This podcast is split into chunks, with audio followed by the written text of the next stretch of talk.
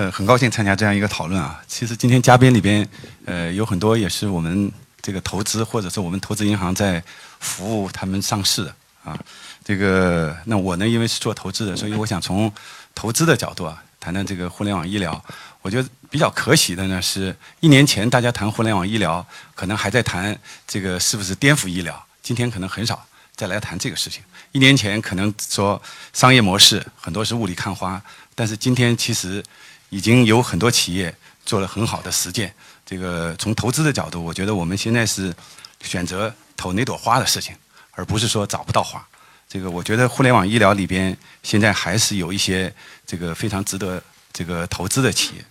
那这个呃，当然这个互联网医疗里边呢，这个现在是讲故事的多，这个卖思蒙率的多，思蒙率啊，这个可能。确实是像张总说的，商业模式有很多还不是很成熟，这个有很多是这个过渡模式。但是呢，未来的前景这个还是非常看好的。那么呃，而且我觉得我我们现在做投资的时候，确实也很纠结。这个今天参加这个会的时候呢，其实我还是很受启发，因为我们正好在看这个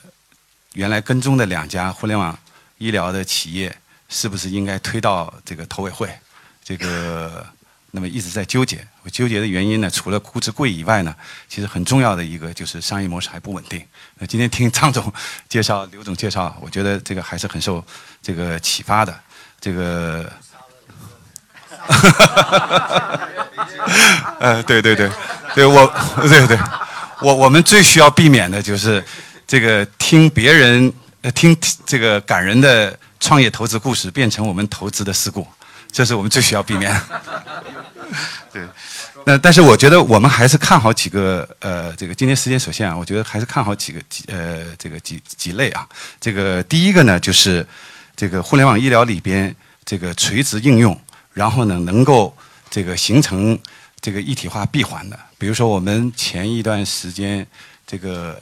这个因因为这样一个垂直应用的话呢，我们是希望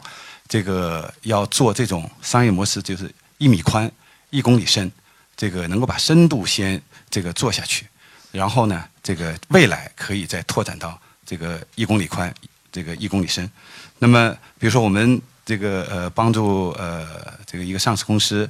呃投资的一个做呃心脏实时远程监控的一个企业，那么他们呢进了这个呃三百多家医院，那么跟医院也是有这个这个提供服务分账的。那么但是呢，在这个因为已经有了这个深度，取得医疗企业的这个信任感以后呢，那么往上走，现在跟这个呃保险公司、跟新型健康管理公司呢，就在做这个呃高危人群的这个筛查。这个还有呢，就是呃比如说你要是去看医生的话呢，那么他可能提前快递这样的一个可穿戴设备。这个就我说的实际上是可穿戴设备加上云端的。这个这个服务再加上这个医疗机构三位一体的，那么快递一个这个这个可穿戴设备，这是医疗级的，那么就节省了大量的这个这个提升提高了大量呃提高了这个诊疗的效率，使得这个专家呢不要看很多花很多这个这个时间浪费在这个特别这个小病上面啊。那么还有一个呢，就在这个基础上呢，又往后走，往后走呢，主要是做。这个呃慢病管理和术后随访，比如说现在这个三甲医院，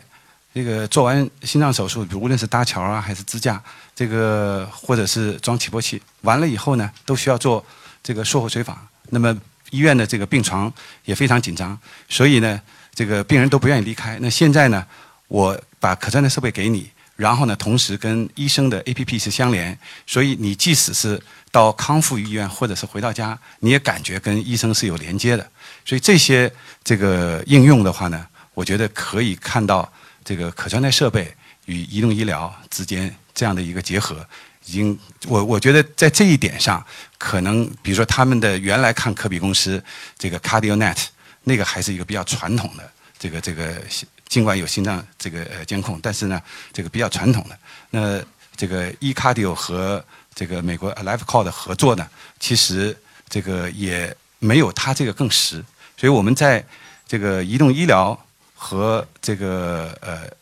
这个可穿戴设备移动医疗这个结合上，还是看到一些亮点。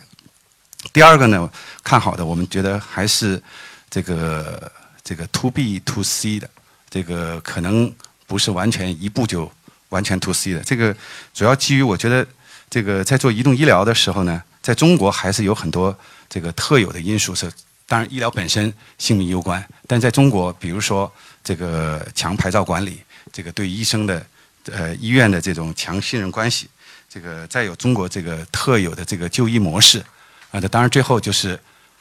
在中国经常讨论的这个非盈利性的问题，非盈利医院，这个非盈利医院使得介入医疗上面找盈利模式有时候就比较难，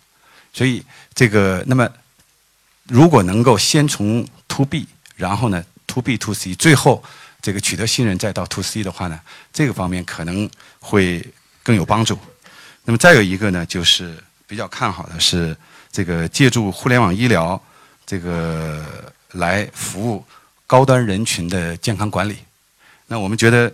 这个呃健康管理包括还有一些是慢病管理。那我们觉得这个六十年代、七十年代出生的人啊，这个他们现在有很强的支付能力，但是也已经到了病早人的年龄。所以这个时候呢，他们而再加上他们对这个互联网，尽管他们不是互联网的土著，但是他们对互联网的应用和感受。还是比较强的，所以这些人，这个接下来对这个高端医疗的需求还是比较大的，所以这个通过互联网医疗的方式来服务这个这个人群的话呢，也是比较有发展前途的。那如果说不看好的话呢，其中有一个就是这个在电商的，呃，就是在这个呃不止 BAT 了，就有很多存在大象的这样的公司的射程里边的，这个我觉得。很容易，这个就被这个它的商业模式很容易就被覆盖掉。所以今天可能有很多企业在做，但是呢，有很多是伪模式。所以这里边也是这个让我们在投资过程当中比较这个纠结的地方。但总的来讲的话，我觉得，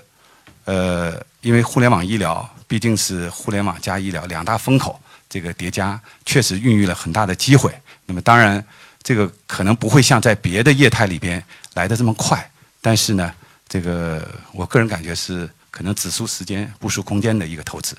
好，谢谢。